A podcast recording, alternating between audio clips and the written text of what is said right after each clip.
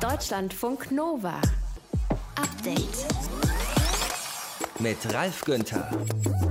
Laschet oder Söder, Söder oder Laschet heute das große Thema, nachdem sich der Unmut über die noch unklare Kanzlerkandidatur der Union in den Osterferien hochgeschaukelt hat. Das CDU-Präsidium signalisiert, dass es sich Armin Laschet wünscht. Das CSU-Präsidium will Markus Söder. Die Frage ist, was jetzt? Wird es der Chef der größeren Partei? Wird es der beliebtere Politiker, was die Umfragen in der Bevölkerung angeht? Wir fragen nach in unserem Hauptstadtstudio gleich in diesem Podcast zum Update. Außerdem sprechen wir mit Johannes Schwenk von der Jungen Union, der sagt, Von beiden sind es beide nicht meine Favoriten und auch nicht gewesen. Beide sind nicht optimal. Ähm, am Ende geht es darum, die Wahl zu gewinnen und wer den besten Ausblick gibt. Und von den beiden Kandidaten ist es aktuell Markus Söder. Sonst noch Thema hier bei uns im Podcast zum Update. Wir sprechen über den Brief der Aerosolforschenden an die Kanzlerin, den Gesundheitsminister und die Chefs und Chefinnen der Bundesländer sowie die Gesundheitsministerinnen und Gesundheitsminister der Bundesländer.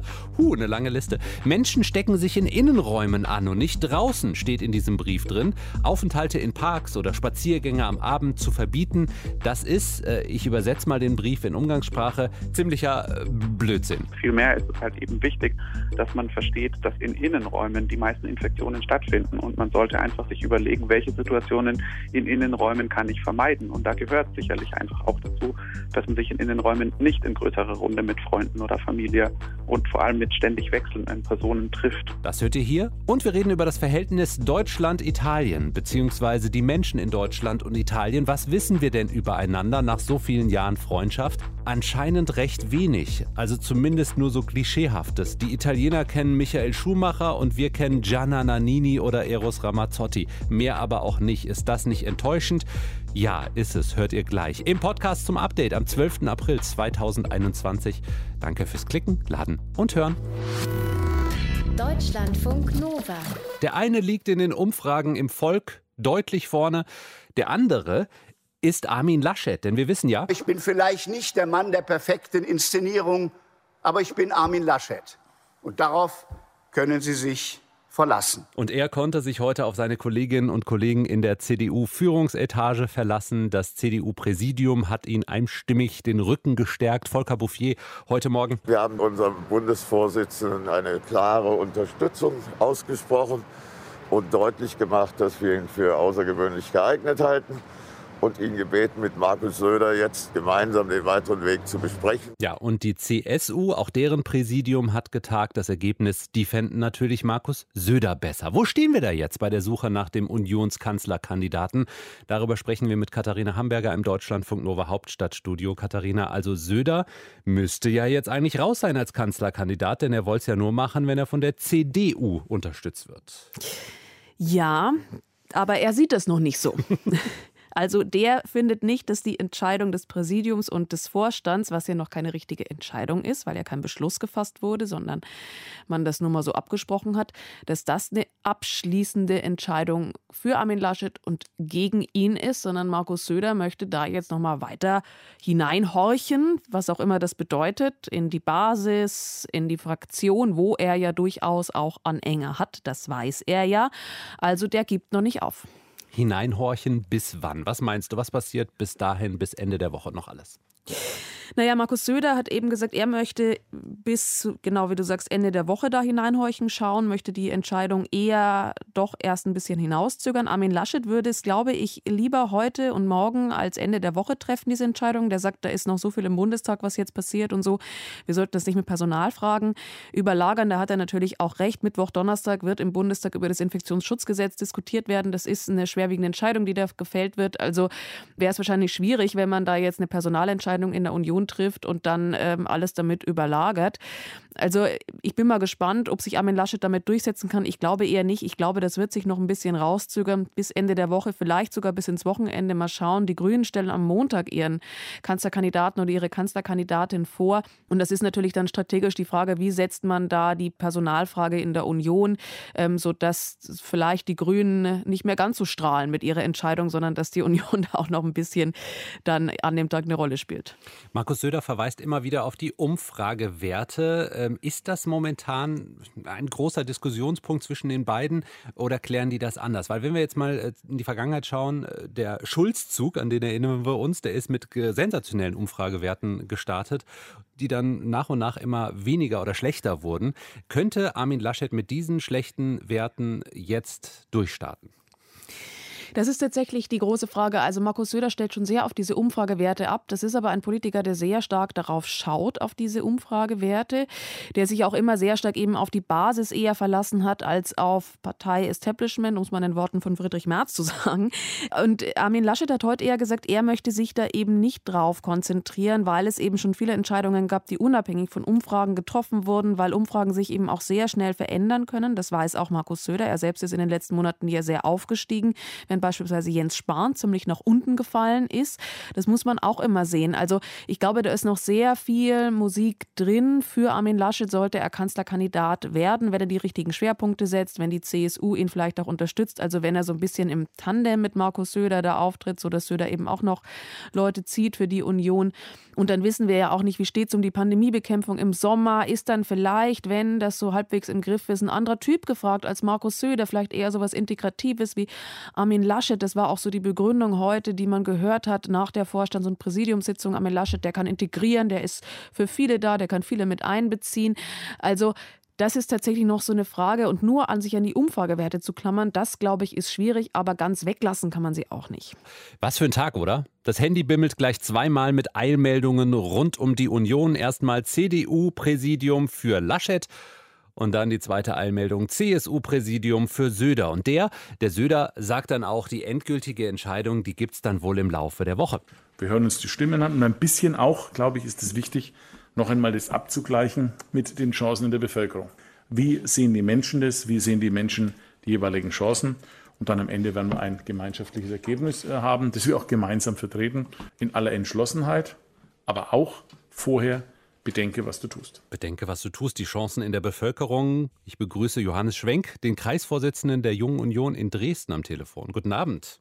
Ja, schönen guten Abend. Vielen Dank für die Einladung. Wer ist denn Ihr Favorit? Ähm, von beiden sind es beide nicht meine Favoriten und auch nicht gewesen. Die Qual der Wahl, Markus Söder. Die Qual der Wahl? Das klingt nicht gut. Ja. Beide sind nicht optimal. Am Ende geht es darum, die Wahl zu gewinnen und wer den besten Ausblick gibt. Und von den beiden Kandidaten ist es aktuell Markus Söder. Mhm. Das heißt, äh, Sie waren eher Favorit von Friedrich Merz, von Norbert Röttgen? Genau, so hatten wir es bei uns an der Basis hier in Dresden auch äh, unsere Mitglieder ein Meinungsbild eingeholt. Es war immer Friedrich Merz, beziehungsweise auf die letzten Meter hatte Norbert Röttgen noch aufgeholt einer von beiden wäre es auf alle Fälle der geeignetste Kandidat gewesen. Mit Markus Söder kann ich mich aber als Kanzlerkandidat auch als CDU-Mitglied sehr gut anfreunden. Aber glauben Sie, dass es auf Markus Söder, auf den CSU-Mann äh, hinausläuft? Die CSU-Landtagsfraktion in Bayern, die hatte sich ja heute äh, geäußert, gefordert, eine Mitgliederbefragung zu machen unter den CDU und auch den CSU-Mitgliedern. Aber später meinte Markus Söder, das sei jetzt vielleicht etwas zu zeitaufwendig. Wie schätzen Sie das ein? Wer würde so eine Befragung gewinnen? Das äh, steht in Sternen. Ich würde mal, ich kann ja nur für Dresden sprechen, ähm, hier würde es auf alle Fälle Markus Söder wahrscheinlich schaffen, weil Armin Laschet insbesondere in Ostdeutschland nicht überzeugt hat. Er hat sicherlich das Zeug dazu, aber er hat weder die Zeit noch die Performance aktuell. Markus Söder hat gezeigt, dass er sehr ehrgeizig ist, dass er auch sehr schnell auf Entwicklung reagieren kann.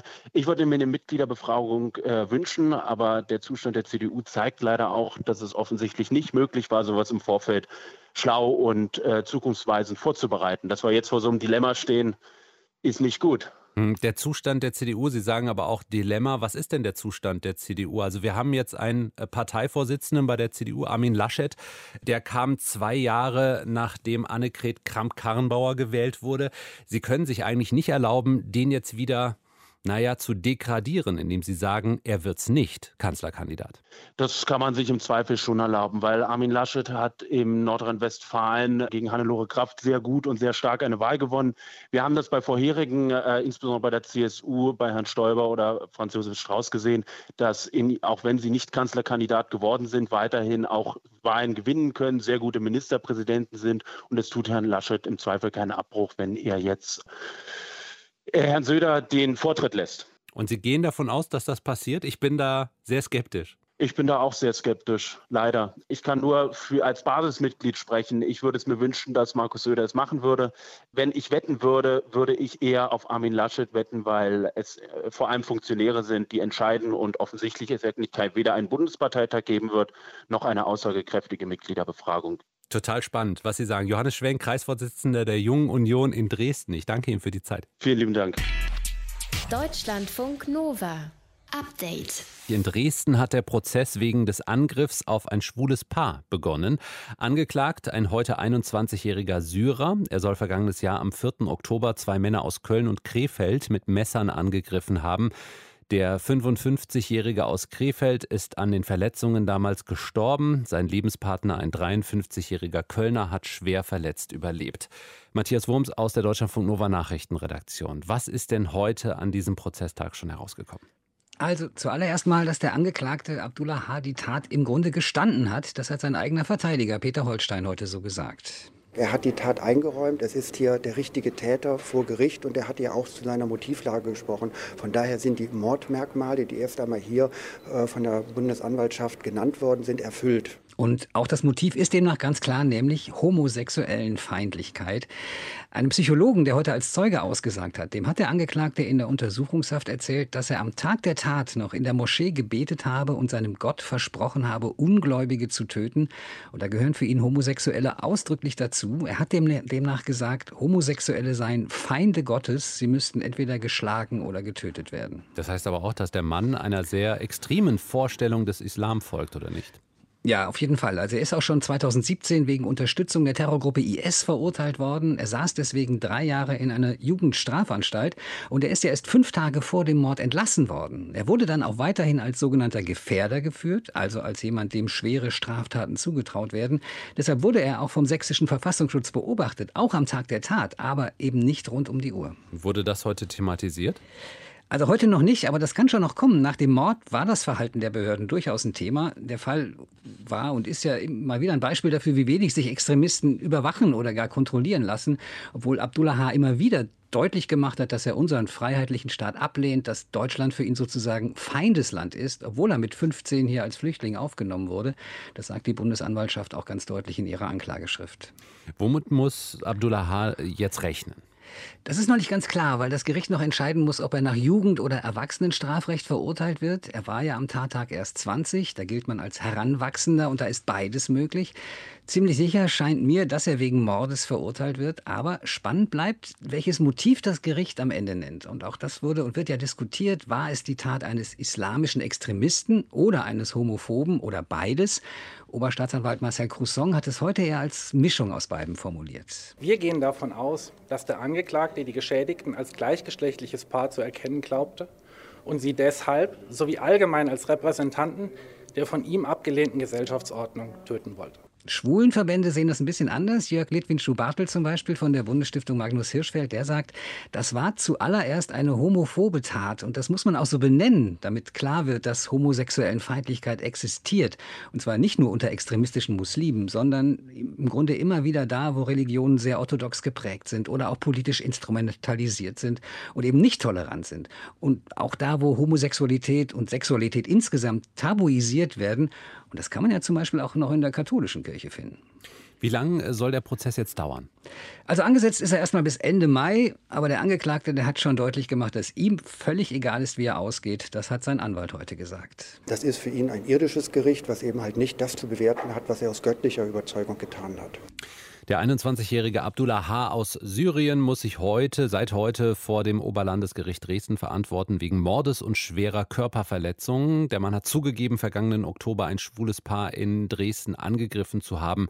Einer der beiden Männer ist tot. Matthias Wurms war das mit den Einzelheiten zum ersten Prozesstag. Deutschlandfunk Nova. Update. Italien und Deutschland. Deutschland und Italien. Zwei Länder, die eng miteinander verbunden sind, wirtschaftlich, aber auch in Freundschaft. Viele Italienerinnen und Italiener, die leben in Deutschland. Viele Deutsche lieben den jährlichen Italienurlaub oder haben sogar ein Häuschen in der Toskana oder in Cinque Terre. Aber wie gut kennen wir einander eigentlich? Das hat die Friedrich Ebert Stiftung in einer repräsentativen Umfrage untersucht. Umfrage in Italien und in Deutschland und die Ergebnisse wurden heute vorgestellt. Darüber spreche ich mit dem Leiter des Italienbüros der Stiftung, Tobias Mörschel. Hallo, Herr Mörschel. Einen schönen guten Tag. Was wissen Sie so von Deutschland? Wen kennen Sie? Was verbinden Sie mit dem Land? Das waren ja so einige der Fragen an die Italienerinnen und an die Italiener. Was haben die da so geantwortet? Ja, und hat ein bisschen überrascht, so richtig viel kennen tun die Italiener die Deutschen nicht und umgekehrt eigentlich auch. Sie haben es ja gesagt, wir besuchen die Italiener sehr, sehr gerne. Wir sind häufig in Italien. Im Schnitt 70 Prozent aller Deutschen haben in Italien schon mal Urlaub gemacht. Bei den Italienern ist es deutlich weniger. Nur 40 Prozent der Italiener waren schon mal in Deutschland, in Deutschland zu Besuch gewesen. Und äh, wenn wir was kennen, sind das eher die ganz sozusagen großen bekannten Namen. Wir denken an Eros Ramazzotti oder an Gianna Nannini und äh, die bekannteren Persönlichkeiten. Aber eine richtige Tiefenkenntnis haben wir von Italien wirklich nicht unbedingt und andersrum auch nicht. Andersrum auch nicht heißt, die Italiener kennen welche Deutschen? Die kennen hauptsächlich Sportler. Wir haben ganz allgemein gefragt, erstmal ganz offen, nennen Sie uns eine Person, einen Sportler, eine Musikerin, eine Schauspielerin aus Deutschland, kennen Sie da jemanden? Da kommt meistens nichts. Einziger Unterschied ist bei Sportlern, da behaupten 33 Prozent der Italiener, ja, ich kenne einen Sportler, eine Sportlerin aus Deutschland und das sind natürlich dann hauptsächlich die Rennfahrer. Michael Schumacher oder Sebastian Vettel. Hat Sie das überrascht, nach so vielen Jahren Freundschaft und auch Austausch, äh, Menschen, die hier gearbeitet haben und wieder zurückgegangen sind und umgekehrt, die vielleicht in Italien gearbeitet haben und dann wieder zurück nach Deutschland gekommen sind, dann am Ende doch nur so ein paar Klischees, die von beiden Seiten aufgezählt werden? Es ist, glaube ich, ganz schwierig, solche Klischees auch wirklich äh, abzuschleifen und darüber hinwegzukommen. Wir, wenn wir als Deutsche nach Italien fahren, ist es ja doch das Urlaubsland für uns und wir genießen die schöne Landschaft und das in der Regel deutlich bessere Wetter und das gute Essen. Während wenn Italiener nach Deutschland gucken und nach Deutschland fahren, ist für die doch sehr häufig auch das Land der Arbeit. Wir wissen ja, wir haben einen sehr, sehr hohen Anteil von Menschen mit italienischen Wurzeln, die in den 50er Jahren als sogenannte Gastarbeiter nach Deutschland gekommen sind. Also Deutschland war schon immer das Land der Arbeit für die Italiener gewesen und nicht unbedingt des guten Essens. Und darum ist es auch ganz spannend. Wir haben ganz offen gefragt, was schätzen Sie an Deutschland oder an Italien? Und da sagen 46 Prozent Italiener kommen mit Wortfeldern, die irgendwas mit Ordnung, Disziplin, starke Wirtschaft, harte Arbeit zu tun hat, wenn sie an Deutschland denken. Und nur ein Prozent der Deutschen kommt auf solche Worte, wenn sie an Italien denken. Auf was Aber für Worte kommen die Deutschen? Die Deutschen kommen auf Sonne, gutes Wetter, schöne hm. Landschaften, Urlaub, Lebensfreude. Fast 40 Prozent der Deutschen kommen auf solche Worte, während nur drei Prozent der Italienerinnen und Italiener assoziieren mit Deutschland Sonne, gutes Wetter, gutes Essen, gutes Trinken, schöne Landschaften und schöne Städte. Also das heißt, wir haben eine sehr starke Wahrnehmung Italien als Urlaubsland, als ein schönes Land, aber auch dann durch eine sehr eingeschränkte Wahrnehmung des Landes. Noch ein interessanter Aspekt der Studie, die italienischen Befragten haben ein deutlich positiveres Bild von Deutschland als wir Deutschen selbst von uns. Äh, ich kenne ja auch Italiener, die zwar noch ihr Haus vielleicht in Sizilien haben, die Familie dort, die aber selbst im Rentenalter nicht dorthin zurück wollen, sondern sagen, ich bleibe hier in Deutschland, auch wenn ich alt bin und gehe dann zwei, drei Monate im Jahr nach Italien. Äh, konnten Sie das auch in der Studie nachvollziehen? Ja, also es, wir haben gefragt, auch wie groß vertrauen Sie? Vertrauen ist natürlich immer ein sehr breiter Begriff, wie weit vertrauen Sie Italien, also auch und auch vertrauen Sie Deutschland, was trauen, wem trauen Sie mehr zu, wer immer das dann auch genau ist. Und da war sehr auffällig, dass die Italiener Deutschland mehr Vertrauen, mehr zutrauen äh, als dem eigenen Land. Das hängt natürlich schon damit zusammen, dass wir in gewissen Teilen des Landes Dysfunktionalitäten haben. Viele Sachen laufen nicht so wirklich rund, wie sie sollten. Und man sieht in Deutschland das Land der Effizienz und dessen, dass alles gut funktioniert. Deswegen ist dieses stärker sich orientieren nach Deutschland als das Land, wo alles gut funktioniert, in Italien sehr ausgeprägt. Und wir Deutsche wissen da manchmal auch, ich komme aus Berlin, dass jede Verwaltung auch nicht immer unbedingt so ganz dolle funktioniert. Vor allen Dingen in der Pandemie ein, nicht. haben da vielleicht ein realistisches Bild, realistischeres Bild, was bei uns so funktioniert und nicht funktioniert, ja. was italienische Befragte aus der Distanz dann nicht so ganz genau wahrnehmen können. Die Deutschen und die Italiener, wie gut kennen wir einander wirklich? Wir haben darüber gesprochen mit Tobias Mörschel aus dem Italienbüro der Friedrich-Ebert-Stiftung. Ich danke Ihnen für die Zeit und schönen Abend. Herzlichen Dank, schönen Abend Ihnen. Deutschlandfunk Nova. Update. Nichts stumpft uns Menschen mehr ab als ein permanenter Alarmzustand. Das sagen die Expertinnen und Experten der Gesellschaft für Aerosolforschung. Sie haben einen offenen Brief an Bundeskanzlerin Merkel, die Ministerpräsidentinnen und Präsidenten sowie an Bundesgesundheitsminister Spahn und seine Länderkolleginnen und Kollegen geschrieben. Und darin, in diesem Brief, prangern sie die derzeitige Corona-Politik an oder zumindest Teile davon. Und zwar die Maßnahmen, die unsere Bewegungsfreiheit an der frischen Luft einschränken. Sowas wie äh, Treffen in Parks oder das Sperren von beliebten Spazierwegen oder die andauernde Diskussion über den Besuch von Biergärten oder das Joggen draußen. Denn 999 von 1000 Ansteckungen, so sagen die Forschenden, finden im Innenraum statt und eben nicht draußen. Was sie genau fordern, darüber sprechen wir jetzt mit Dr. Sebastian Schmidt von der Gesellschaft für Aerosolforschung. Guten Abend, Herr Schmidt. Ja, schönen guten Abend, Herr Günther. Die allermeisten Infektionen finden also laut Ihren Forschungen drinnen statt. Gehen wir mal die aktuellen Beschränkungen im Alltag durch. Da fällt mir sofort das Maskentragen äh, im Innenstadtbereich zum Beispiel ein. Ist das notwendig? Äh, sicherlich ist das nicht hundertprozentig notwendig aus einer aerosolwissenschaftlichen Perspektive. Natürlich macht sich die Stadt da das einfach, sage ich mal, Regeln zu überwachen oder hm, Bereiche abzugrenzen. Aber aus einer Übertragungssicht gehen wir davon aus, dass in, in, so einem Szenario sich die wenigsten Menschen infizieren würden. Natürlich sollte man aber sich klar sein, dass man sich jetzt nicht ungeschützt in eine größere Menschenmenge oder in einen größeren Tumult stürzen sollte. Und auch da Abstandsregelungen nach wie vor wichtig sind und die Maske ein weiterer Baustein zur persönlichen Sicherheit sein kann. Familie von uns äh, ist in Baden-Württemberg. Die müssen abends früh zu Hause sein, dürfen äh, nicht mehr spazieren gehen abends. Es gibt eben die Ausgangssperre. Wird ja auch diskutiert, ob flächendeckend in Deutschland Ausgangsbeschränkungen ins neue Infektionsschutzgesetz aufgenommen werden sollen. Ist das laut Ihnen dann der falsche Ansatz? Ja, also eine generelle Ausgangssperre wird das Problem nicht lösen. Das hat man zum Beispiel auch in Frankreich gesehen, äh, dass sich die Leute dann hier eben einfach früher treffen man sollte viel besser aufklären und den Leuten erklären, dass sie sich eben halt gar nicht innen treffen sollten. Und ob die Ausgangssperre da letztendlich ein verhältnismäßiges Mittel ist, werden sicherlich die Gerichte zu entscheiden haben. Das können wir nicht beurteilen. Wir sagen aber einfach nur, den Fakt draußen zu sein, ist sicherlich nicht gefährlich. Aber ist das dann nicht ähnlich wie die Argumentation in der Fußgängerzone mit der Maske? Also, dass man sagt, wer abends noch nach 21 Uhr unterwegs ist, der geht wahrscheinlich noch irgendwo rein, trinkt ein Bierchen zusammen mit Freund oder Freundin und da könnte dann die Ansteckung geschehen. Also, dass man versucht, diesen kompletten Bereich einfach einzuschränken, indem man sagt, ab 21 Uhr ist generell Schluss, keiner darf mehr raus. Wie gesagt, ähm, das ist sicherlich der Hintergedanke dazu. Ich denke, das werden die Gerichte sehen, ob hm. das verhältnismäßig ist oder nicht. Das, das können wir auch nicht beurteilen. Wir sagen nur, alleine eine Ausgangssperre um nicht mehr draußen zu sein, ist sicherlich nicht adäquat und spiegelt nicht unsere Erkenntnisse wider. Vielmehr ist es halt eben wichtig, dass man versteht, dass in Innenräumen die meisten Infektionen stattfinden und man sollte einfach sich überlegen, welche Situationen in Innenräumen kann ich vermeiden. Und da gehört sicherlich einfach auch dazu, dass man sich in Innenräumen nicht in größerer Runde mit Freunden oder Familie und vor allem mit ständig wechselnden Personen trifft.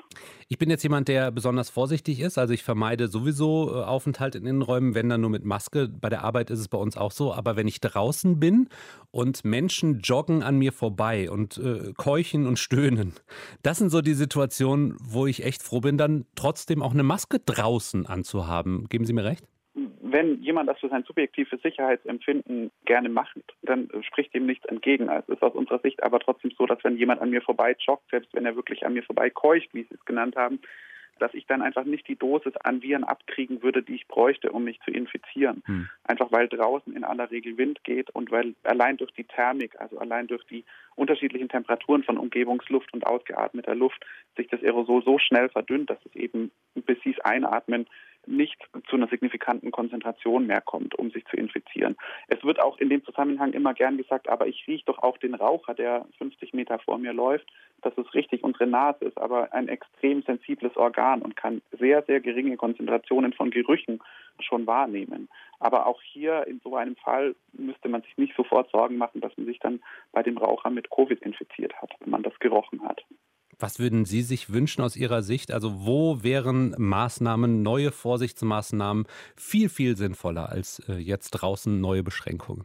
Ja, also ich denke, was im Moment ja auch Teil der Diskussion um die Bundesgesetzgebung ist, dass man nochmal die Arbeitsplätze sich genauer anguckt und jetzt wirklich mal dazu übergeht, überall, wo es möglich ist, Homeoffice einzuführen.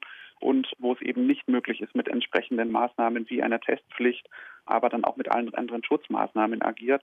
Und dazu gehört aus unserer Sicht, dass sich die Leute eben im Klaren sind, der Aufenthalt in Innenräumen mit anderen Personen immer nur so kurz wie möglich. Das heißt auch, wenn man im Unternehmen ist, bitte nicht in den Meetingraum gehen, um sich zu treffen, sondern trotzdem digital treffen oder über Telefon.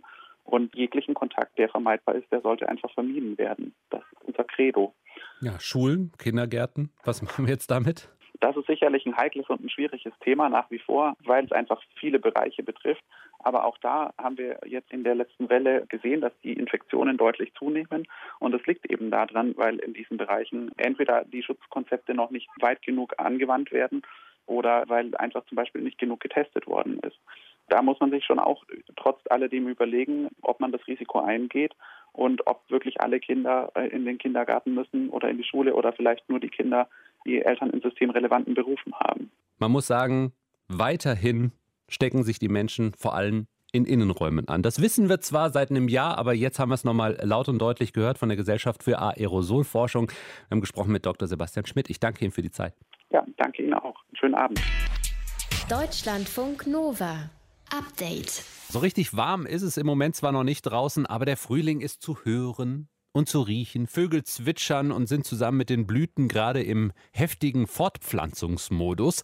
Die Blüten allerdings, naja, für Allergiegeplagte in diesen Wochen totaler Horror. Birke, Buche, Eiche. In Mai und Juni kommen noch die Gräser dazu. Pollenvorhersagen sind allerdings dabei nicht ganz so zuverlässig. Es sind oft nur Näherungswerte und da wollen die Schweizer genauer werden, so wie bei ihren Uhrwerken quasi. In der Schweiz wird ein System entwickelt, das eine Pollenmessung in Echtzeit ermöglicht und die Vorhersagen deutlich verbessern soll. Unser Reporter Martin Krinner hat sich dieses System heute erklären lassen. Ach ja, es ist ja jedes Jahr das Gleiche. Kaum hat sich der Schnee endgültig verzogen, da fangen die Augen an zu jucken und das große Niesen geht los. Gesundheit.